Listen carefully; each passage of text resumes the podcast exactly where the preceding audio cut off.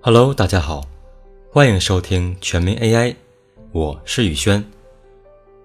这一期咱们聊聊数据增广。数据增广，男生们做的不多，但女生们一定都做过。为什么这么说呢？因为女生都用过美颜，自己照了一张照片，或者朋友给照了一张照片发过来，咱们必须做什么呢？美颜。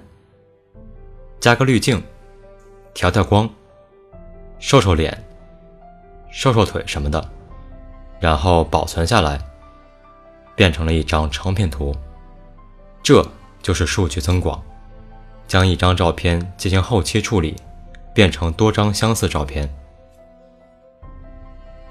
美颜为了使咱们更好看，而数据增广并不是。数据增广是为了得到相似照片。来增加数据量，虽然操作上差不多，但是目的是不一样的。有些数据集很小，几千张吧；有些却很大，达到了十几万张。怎么使用小的数据集来达到更好的效果呢？那就得使用数据增广，给数据量翻个十倍、二十倍的，这几千张小数据集就变成了几万张的大数据集了。另外，还有一种情况是采集数据时，有些数据难以采集。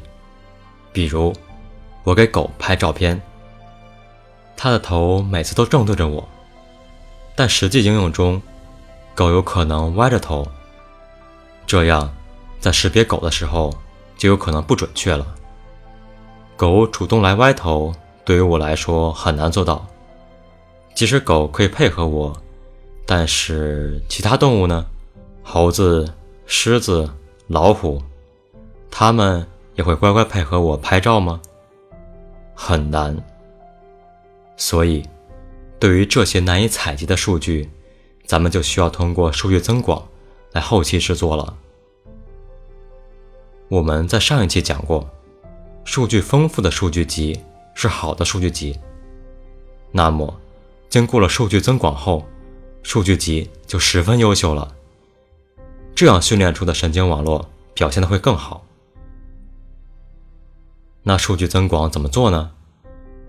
其实刚刚说美颜的时候提到了，就是美图软件里那些操作。归纳起来有这么六种基本操作。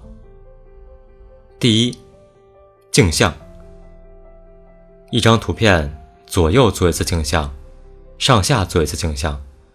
最终由一张图片变成了四张图片。第二，旋转，一张图片左转转，右转转，不一定非得九十度，一张图片变成几张图片都可以了。第三种，放大，保持图片尺寸不变，将里面内容放大，放大一点二倍，是一张图片。放大一点五倍，又是一张图片。这一张图片又变成了几张图片了。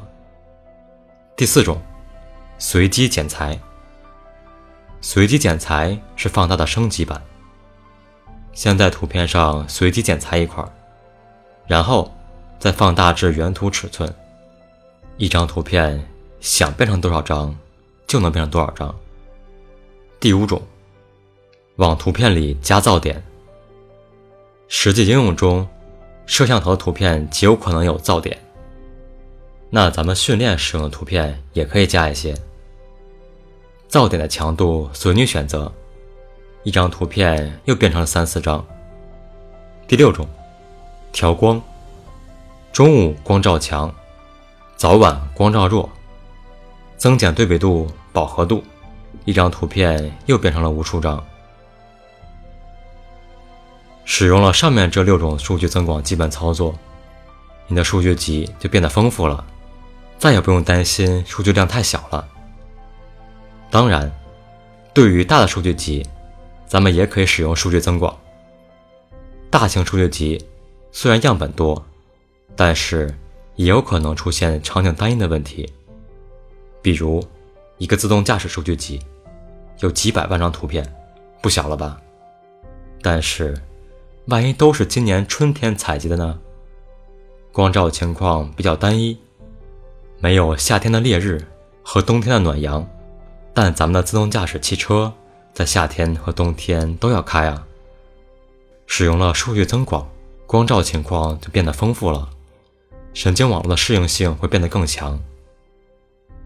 然后大家可能都想到了，这么大的数据集，增广一下，万一硬盘放不下了怎么办？这。就涉及到了数据增广两种模式：线下增广和线上增广。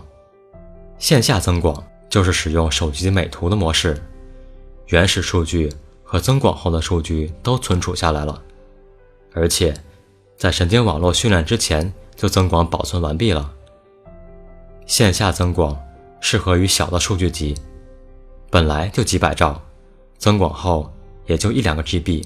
和一部电影的大小差不多，哪个硬盘都存得下。线上增广就不一样了，线上增广是在训练时进行，把数据喂给神经网络之前使用增广，不保存，直接送入神经网络，这样就不怕硬盘容量爆炸了。举个例子，神经网络训练好比喂猪，神经网络是猪，数据集。就是猪的食物，训练是喂猪的过程。训练时都是一口一口喂的，并不是把所有的数据同时倒入神经网络之中。线下增广呢，就是先把原食盆的食物量加大了。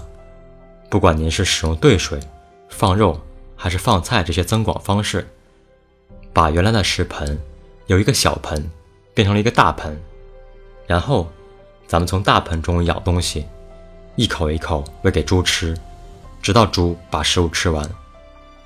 而线上增广呢，就是从原食盆中舀一小勺食物出来，然后在勺上使用兑水、放肉或者放菜这些增广方式，变成了一大勺，然后喂给猪吃，直到猪把食物吃完。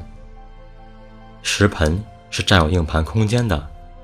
线下增广变化的是食盆，占用硬盘空间就会变多；而线上增广呢，是在喂猪的勺上做操作，占用少量而可重复利用的内存，这样的硬盘空间不会变，所以硬盘不会爆炸。